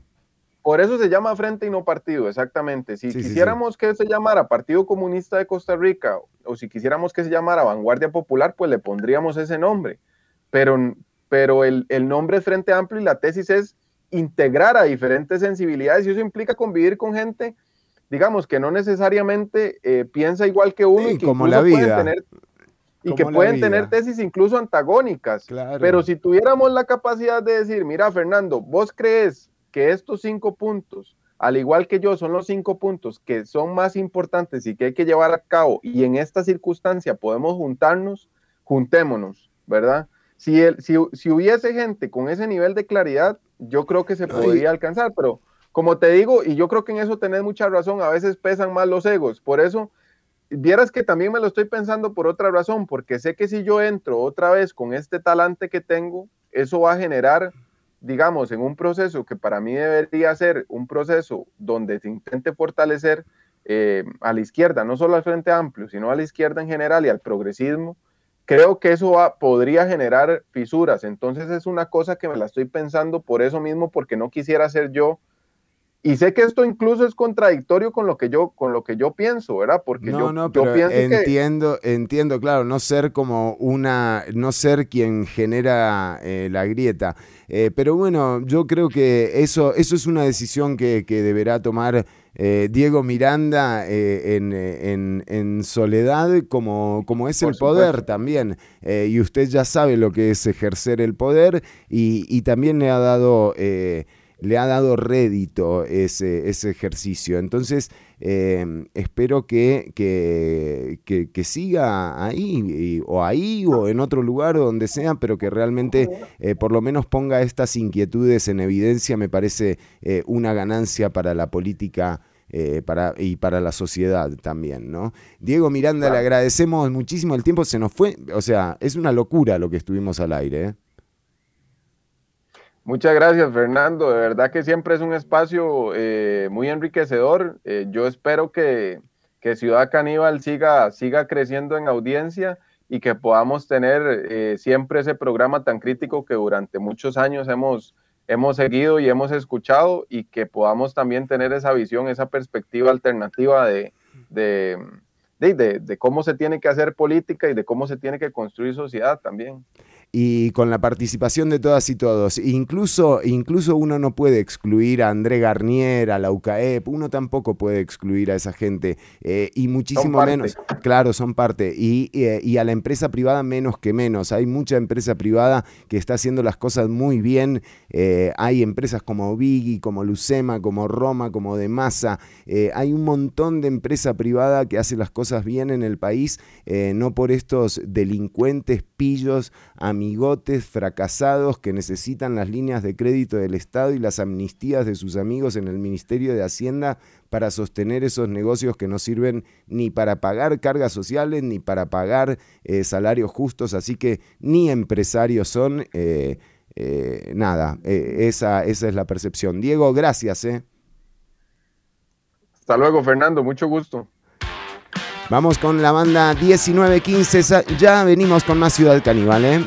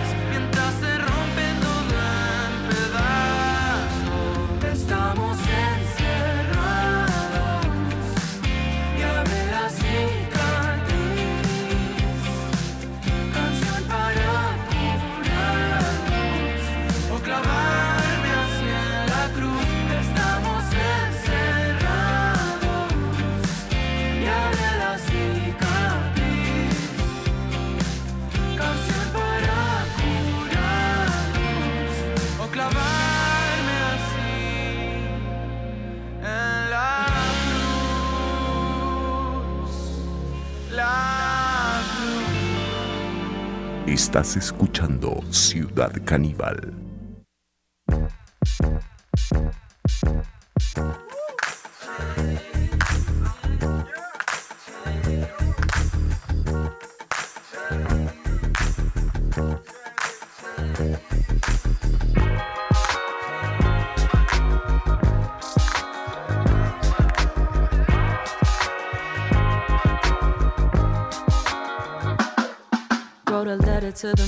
Can you hear me out? Wanna talk on all the issues that I care about. Speak free, keep the peace when we say it loud. Meeting all my people at the city council. Pay attention so I know my rights. Education's gonna change the cycle. Volunteer, I can help a life. Communities planting trees, recycle. If I'm just one person, but my voice even stand out. Can I make a difference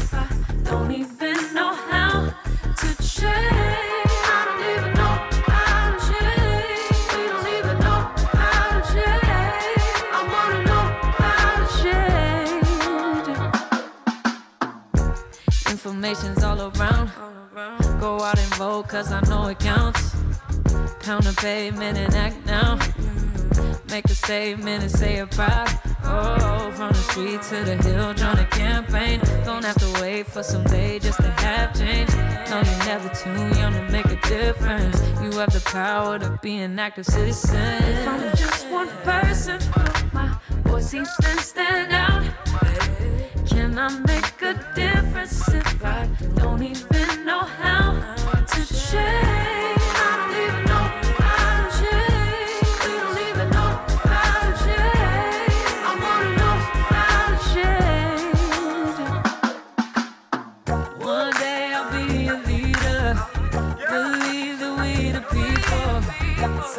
voice, our voices.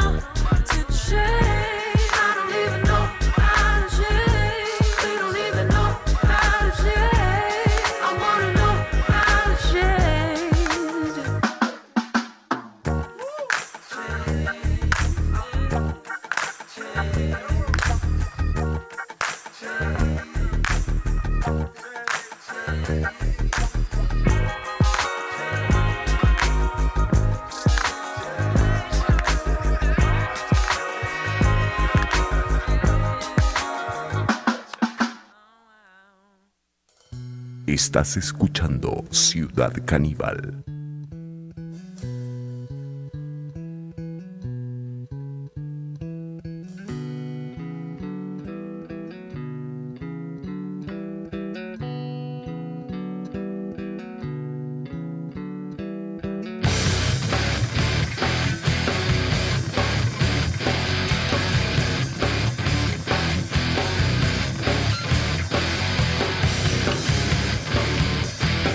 Bueno, Gandhi, escuchábamos eh, hacia adentro, pero vamos a escuchar lo nuevo de Gandhi. Esto es eh, del boicot Victoria.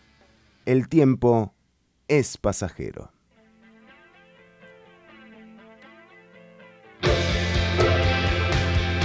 Estás escuchando Ciudad Caníbal.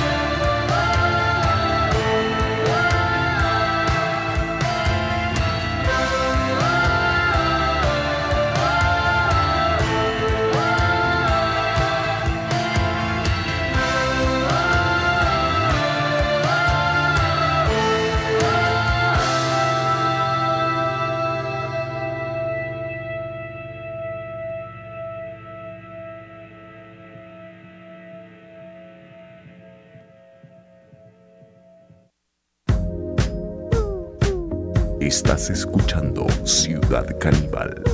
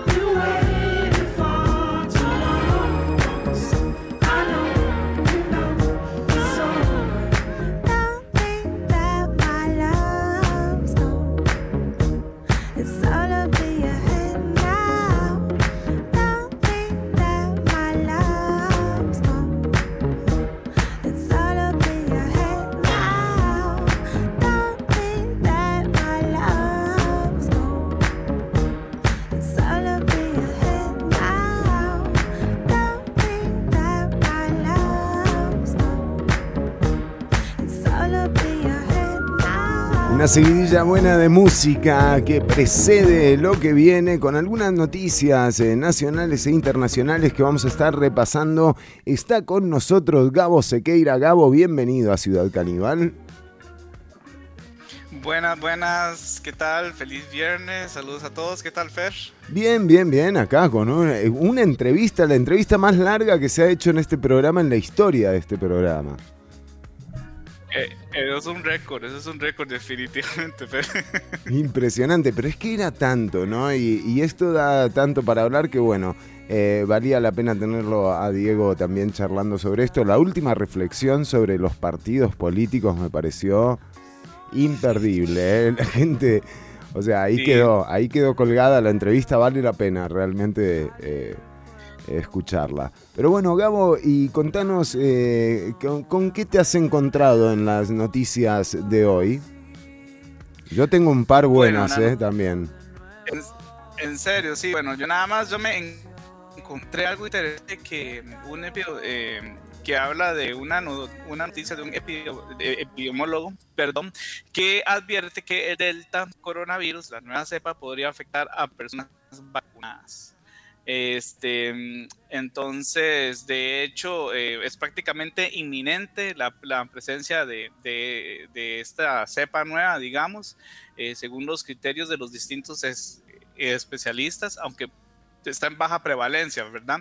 Y Claro. también así lo aseguró el ministro de Salud, Daniel Salas, ¿verdad? Entonces, este, el, el epidemiólogo, digamos, que, que dio esta opinión fue eh, Juan José Romero de la Universidad Nacional, quien advirtió que incluso las personas vacunadas contra el COVID-19 se exponen a hospitalizaciones y muertes a causas de esta variante. Entonces fue lo que... Hablando de este tema, de sí, Gabo, eh, también hay que tomar en cuenta eh, que bueno que la OMS ya eh, hizo un informe en el cual dice que muy probablemente eh, la cuarta ola de, COVID tenga como protagonista eh, a la variante Delta eh, y, claramente, o sea, así como se esparció la, la alfa y la beta, bueno, esta también se va a esparcir y va a llegar sin lugar a dudas. Lo que es muy raro es que en este momento hay 140 países en el mundo que han cerrado sus fronteras y que la advertencia eh, está siendo clara eh, desde todos los ángulos y como eh, Costa Rica todavía no pertenece a esa lista de países, de hecho creo que son cuatro o cinco países en Latinoamérica los que no cerraron fronteras, entre ellos está Costa Rica, ¿verdad? Esto bueno, deja también ahí un, un ángulo como para, como para pensar. Hablando de este tema, también hay un resultado eh, en Sudáfrica sobre la vacuna desarrollada por Johnson y Johnson que ha demostrado eh, una alta respuesta positiva a las variantes Delta y Beta del COVID-19. Eh, esto es una buena noticia, los datos eh, han sido recopilados por el Centro de Investigación Médica de Sudáfrica y, han eh, eh, indicado que la fórmula desarrollada por la farmacéutica Janssen funciona mejor contra la variable Delta que contra la, la beta. Eh, que, creo que la beta es la... Lo que pasa es que justamente les pusieron estos nombres para no hablar de países, para no darle nacionalidad al virus, así que lo vamos a mantener así. Em, eh, pero bueno, es una, es una buena noticia. Por otro lado, también, eh, ¿recuerdan cómo la UCAEP había salido a decir que tenían que dejar participar al sector privado, que ellos salían y que ellos iban a comprar las, las vacunas ya, ah, ya, ya, ya, ya? Sí, sí, sí, todos seguros llegaron. O sea, aquí está el sector privado. ¿Cuánto necesita? Que, me acaba de entrar una platilla de, del Conavi, eh, le dijo Carlos Cerdas. Pero, pero, pero no, es absurdo. No se puede, damas y caballeros. Por más plata que tengan, por más casa de Mélida Solís que tengas, por más fianza de 5 millones de dólares que hayas pagado, no podés comprar las vacunas porque las vacunas en este momento son un trato entre estados y nada más que los estados. La empresa privada... entre sectores. Exacto, la empresa privada no ha puesto una sola vacuna. ¿Me entendés? Eh, esa es la realidad y por el momento se va a mantener así. Eh, esa, esa va a ser... Eh, hasta que, hasta que los medicamentos pasen de la fase 3 y eh, tengan un valor eh, comercial. Por otro lado, también se está poniendo influenza eh, y la de influenza la puedes ir a comprar a una farmacia también. Y está bueno ponérsela a esa. Sí, de hecho yo me la puse que como en abril, si no me equivoco, que estaban como ya las farmacias ahí comenzando y yo siempre estoy al tanto porque es cada año, ¿verdad? Entonces hay uno no, y, además sí te protege, o sea, sí hay, hay una protección eh, además eh, favorable para no contagiarse de COVID también. Entonces, eh, no es una vacuna de COVID, por supuesto, pero, pero sí es, sí es favorable. Sí, ayer llegó un lote de 80.000 vacunas de Pfizer al país. Con esto eh, se empieza a, estabilizar un poco el tema de los envíos. Recordemos que el gobierno había anunciado que durante junio eh, iban a disminuir la cantidad de, envíos de Pfizer. Eh, ¿Alguna otra novedad por ahí, Gamo? ¿O vamos a música y venimos con el cierre? No tengo una novedad que quería yo compartirles. De hecho, es una noticia del día de, de del 30, pero es importante, digamos, que habla de eh, la entrada al país del medicamento para la prevención del VIH, estará disponible en sector privado y plan piloto de caja del Seguro Social. Dice, iniciará el 12 de julio de 2021 en dos áreas de salud, el de Matarredonda, eh, em, la clínica Ricardo Moreno Caña, si no me equivoco, y Carmen de Montes de, Montes de Oca, que es la clínica central. Dice, el sector privado y la Caja Costarricense del Seguro Social ya cuentan con el marco normativo aprobado para dispensar la profilaxis preexposición, que es la famosa PrEP, una pastilla de ingesta diaria que previene la transmisión del VIH. Estará disponible para los hombres que tienen sexo con hombres, mujeres trans y parejas cero discordantes, o sea, cuando un miembro de la pareja no es positivo por VIH de acuerdo con las recomendaciones técnicas de la Organización Mundial de la Salud, que fue un fallo, digamos, que se le dio a... Qué notición, por favor. Qué buena noticia. En realidad, en realidad, y entonces, este, eh, a partir del 12, eh, tengo por acá que se pueden, digamos, hacer las citas en el área de salud, eh, se puede llamar, digamos, sacar la cita para que un médico lo evalúe, porque como es un plan piloto, ¿verdad? Quieren, digamos, este, quieren ver como la posibilidad de adquirir el medicamento en un futuro y que lo dé la, la caja directamente, y esto la verdad es algo genial, genial, genial. Buenísimo, una excelente noticia eh, realmente como para, como para tener eh, en cuenta. Eh, así que ya venimos con el cierre del programa. Si tenés algún mensaje para, para mm, algún saludo, algún mensaje, alguna puteada, alguien que viste algo que te pasó hoy, bueno, tenés el 7271 3149, el WhatsApp de Ciudad Caníbal 7271 3149 y además podés dejarnos tus mensajes en eh, los posteos del Facebook o en los perfiles en redes sociales que ahora los vamos a estar leyendo en el cierre. Esto es la banda nacional Monte y el tema Puentes Colgantes. Temazo.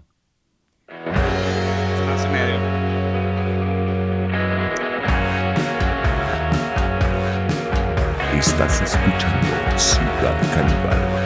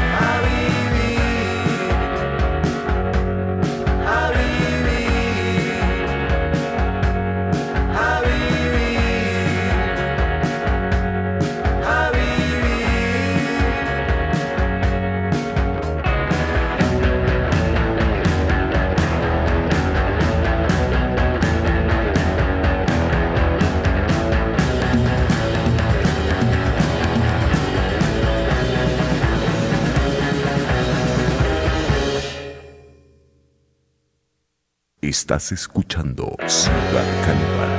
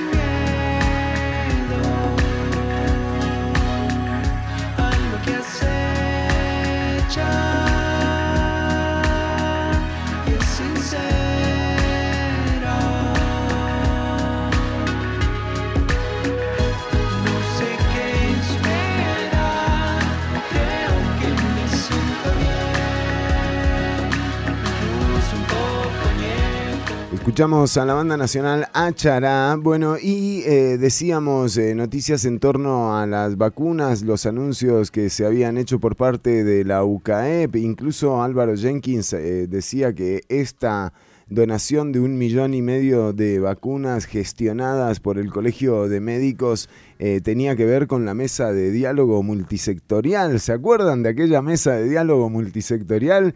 ¿En qué paró? De un sí, ¿verdad? plato de babas, me parece. en un fresco. Sí, eh, pero bueno, eh, lo cierto es que eh, esta donación y esta gestión que tanto se había anunciado por parte del sector privado y del Colegio de Médicos ya está confirmado que no, que no va a pasar. y y miren, o sea, eh, realmente, qué, falta de seriedad. Imagínense si uno como ciudadano y ciudadana dependiera de las ocurrencias de Álvaro Jenkins, por ejemplo, o de los señores eh, del Olimpo del Colegio de Médicos. Eh, realmente, Mm, o sea, sería terrible porque estos tipos habrían dicho, no, sí, sí, ahora vienen un millón y medio de vacunas. Eh, ¿Dónde están las vacunas? O sea, están en un refrigerador ahí, los tiene Joe Biden. Eh, pero, digo, es raro, ¿no? sea, Una pelada. Sí, no, y, y es raro que se le venciera, no, es que sí, no se concretó porque fíjate que se vencieron, entonces se ya no se vencieron. usar. Sí, sí, no, Entonces- sí, es que es un, son gestiones y van a ver cómo ya no van a salir más a decir que, que les den eh, la posibilidad, que ellos quieren participar, porque, eh, o sea, realmente esto no, no tiene sentido. Recordemos eh, que incluso eh, Gisela Sánchez apareció en conferencia de Un mensaje prensa. muy breve Eh, eh, sí, para decir esta que el fue. sector privado está aquí, Bueno, y sí, ¿dónde? Pero... mm, ¿Dónde? aquí, Eh, Sí, ahí. Está en todos lados. Eh, y estamos para apoyarlos. pero no es que sirva, no es que sirva de mucho por el momento. No, pero tampoco hay que entrar en esa, ¿no? O sea, todo bien con el sector. eh, ¿Verdad? sí, con el sector privado. El problema es con los corruptos, eh, es así. Y con los que eluden y con los que evaden. Eh, y realmente los que se. O sea. Se basan en el Estado solamente para sostener esos estilos de vida cargados de mal gusto y excesos, como los de la casa, la casa de todas, la casa de todos, la casa de todes, la casa de Mélida. Fin de semana en la casa de Mélida, ¿eh? Ahora tenemos anfitriona, de- además. Sí, cierto, ya está el anfitrión ahí después de varios días, es cierto, que he hecho una carnita asada, un piscinazo ahí, ¿verdad? Ah, Con los, con los chorizos que le sobraron de la fiesta de Conavi de fin de año. O sea, ¿sabes qué? Ah, sí, sí. Hay chorizos y hay tortillas también. y Lo que no hay, lo Ya que no hay relletos. es toallas. Toallas, eh, si te vas a Ah. meter a la piscina, tenés que llevar eh, traje de baño y toalla porque están cortos de toallas en la casa de Melia. Yo le dije el otro A día ver. Que me parecía una Importante, barbaridad. ¿no? Ya digo, con las, con las últimas obras públicas que, que te dimos, o sea, con los últimos impuestos que no pagaste, eh, podrías haber comprado unas toallitas, ¿no? En un presupuesto extraordinario para unas toallitas, O ¿verdad? y unos loco, paños. loco, por favor. Eh, bueno, así que nos vemos el fin de semana ahí. eh, si te, también se puede acampar si avisas con tiempo. Sí, o sea, si los cuartos están ahí ya ocupados o algo así, no sé si es por Airbnb o yo no sé cómo está el Afuera, asunto. afuera tenemos un, todo, una- todo un sector eh, listo como para que vos pongas tu tienda de campaña eh, ahí. Bien. Sí, sí. Tiene que estar acorde, eso sí, no permitimos cualquier tienda de campaña. O sea, tiene que ser una tienda de campaña cool, ¿me entendés? No puedes llevar Sí. esas de que compras en, en Walmart. No, o sea, Ah, no, esas- esa- no, esos no, son iglú de estas- mierda, no, eso. No, no. Son esas que tienen como tres cuartos. Domo, ahí. exacto, un domo. Ah, exacto, sí. Un domo, un domo es. y con domo entras, eh, estás, entras tranquila, no, no te preocupes por nada más. Eh, y, y lo bueno es que va a estar Mélida, eh, que el fin de semana, fin de semana pasado no estuvo porque tenía cosas que hacer. Sí, sí, sí. Estaba muy ocupada. trajín, ¿verdad? Sí, eh, pero este fin de semana la tenemos de vuelta, así que todas contentos y contentas eh, porque, porque está Mélida. Mélida, Mélida is back. Importante. ah. Bueno, Gabo, nosotros nos despedimos, eh, eh, bueno, con la certeza eh, de despedirnos, nada más. Y la duda de si nos encontraremos o no el próximo lunes a las 10 de la mañana con otra nueva emisión de Ciudad Caníbal. Recordá que eh, podés escuchar este episodio y episodios anteriores en Spotify. Ahí buscás Ciudad Caníbal eh, y lo encontrás. Y también eh, podés escuchar el episodio de Para Mañana es Tarde de Tatiana Mora, que está antes que nosotros a las 9 y 30 todos los viernes. Hoy estuvo buenísimo. Un saludo para eh, Mafalda Contracultura. Un saludo también eh, para quienes se han eh, eh, acercado a las transmisiones, a Silver, a, Andrés Jarquín. Dicen, bueno, en varios municipios existen alcaldes diamante, Escazú, San José, y lo peor es que con el caso de Cochina ahora estamos todos asustados, pero que al final, porque al final no, no se llegue a nada, solo una palmada en la espalda a los amigos de mis amigos. Eh, claro, sí, sí, es que ese es el tema. Em, es eso, sí es sistémico el problema, sí atraviesa todo el sistema, eh, pero el, problema no es la corrupción, el problema es la impunidad. O sea, si vos no castigás comportamientos que se vienen dando desde hace 30 años, hay un punto, viste, en el que ya, de, ya el cacharro no da. Entonces, eh, de, saltan estas cosas y tenés un hueco de 78 mil millones de colones y además la inseguridad de no saber si, por ejemplo, proyectos como el de las garantías sociales eh, está bueno, ¿viste? O no, no se va a terminar derrumbando con el primer eh, temblor que haya, con, una magnitud importante, ¿no? No, no fue, y muy importante, ¿verdad? Eso, que esto más bien es un síntoma de un mal que viene desde hace tiempo, que no se ha trabajado, que no se han puesto las pilas en arreglar y obviamente es todo eso. Entonces sí, no es un problema muy sistémico en realidad y muy profundo. Claro, claro, pero bueno, a variarlo, eh, recordemos que la advertencia de la NAME eh, es eh, serísima, ¿verdad? O sea, ellos, la recomendación de la NAME es no se tendría que haber pagado la totalidad de la obra, habría que hacer un cálculo eh, sobre justamente las, los incumplimientos y los riesgos eh, del contrato. Y con eso no pagarle eh, la obra a, a, quien la hizo, incumpliendo esas, esas normativas, o demoler. O sea, digamos, a ese nivel estamos, ¿verdad? O sea, no es joda. Eh, Qué fuerte, sí. Muy fuerte lo que dijo la NAME ayer. Miren. o este, una exigencia de reparación o demolición de las zonas afectadas y que entreguen un producto como lo pide el cartel y la especificación, ¿verdad? Pero eso no se hizo. No se hizo. Y sí se pagó. O demolición de las zonas afectadas y que entreguen un producto como lo pide el cartel y la especificación, ¿verdad? Pero eso no se hizo. No se hizo. Y sí se pagó. Y sí se pagó. Digo, eh, ahí están las obras. No. ¿A poco? Ay, no. no, es muy fuerte esto.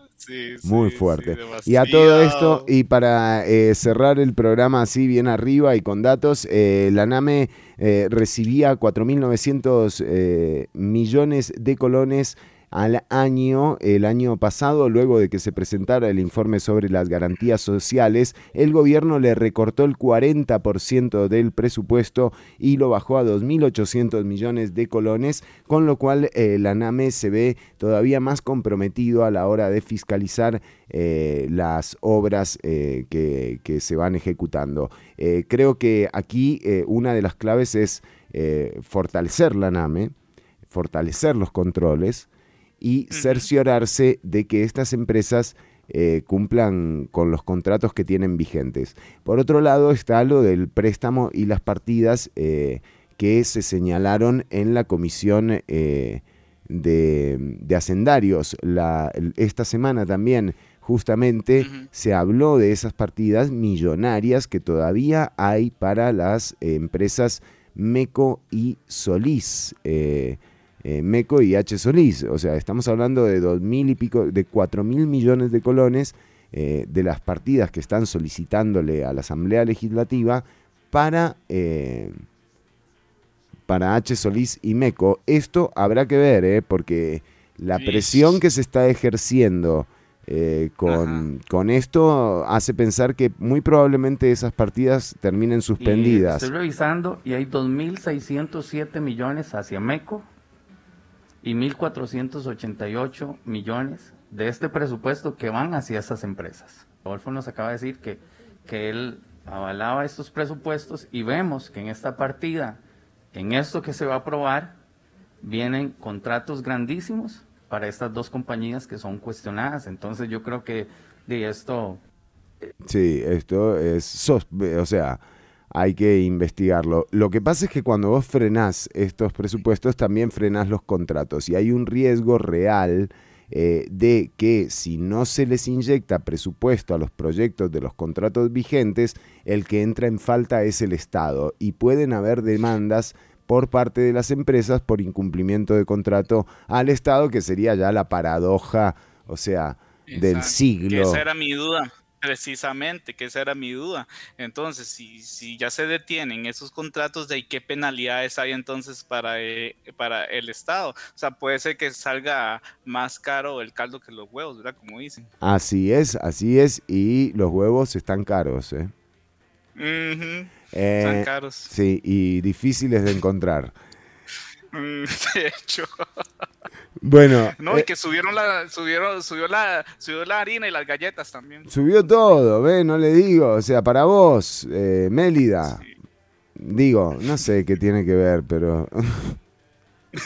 Cerremos así.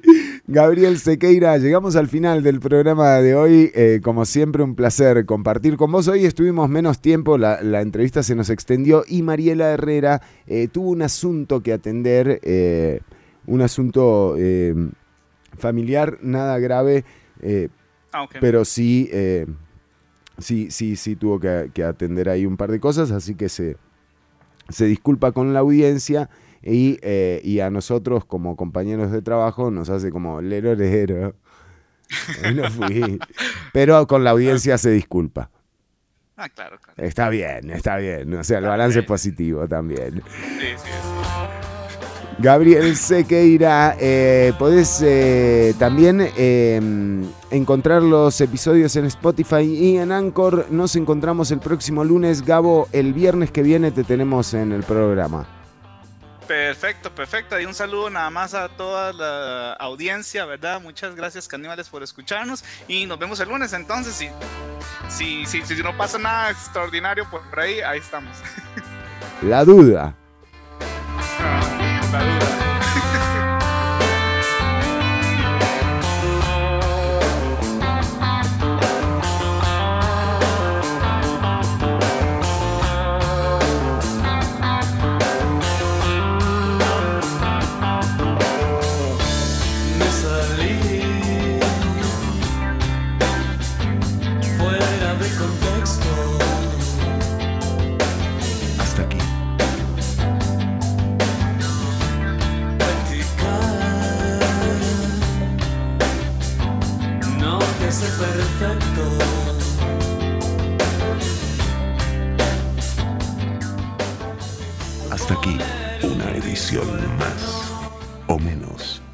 De Ciudad Caníbal.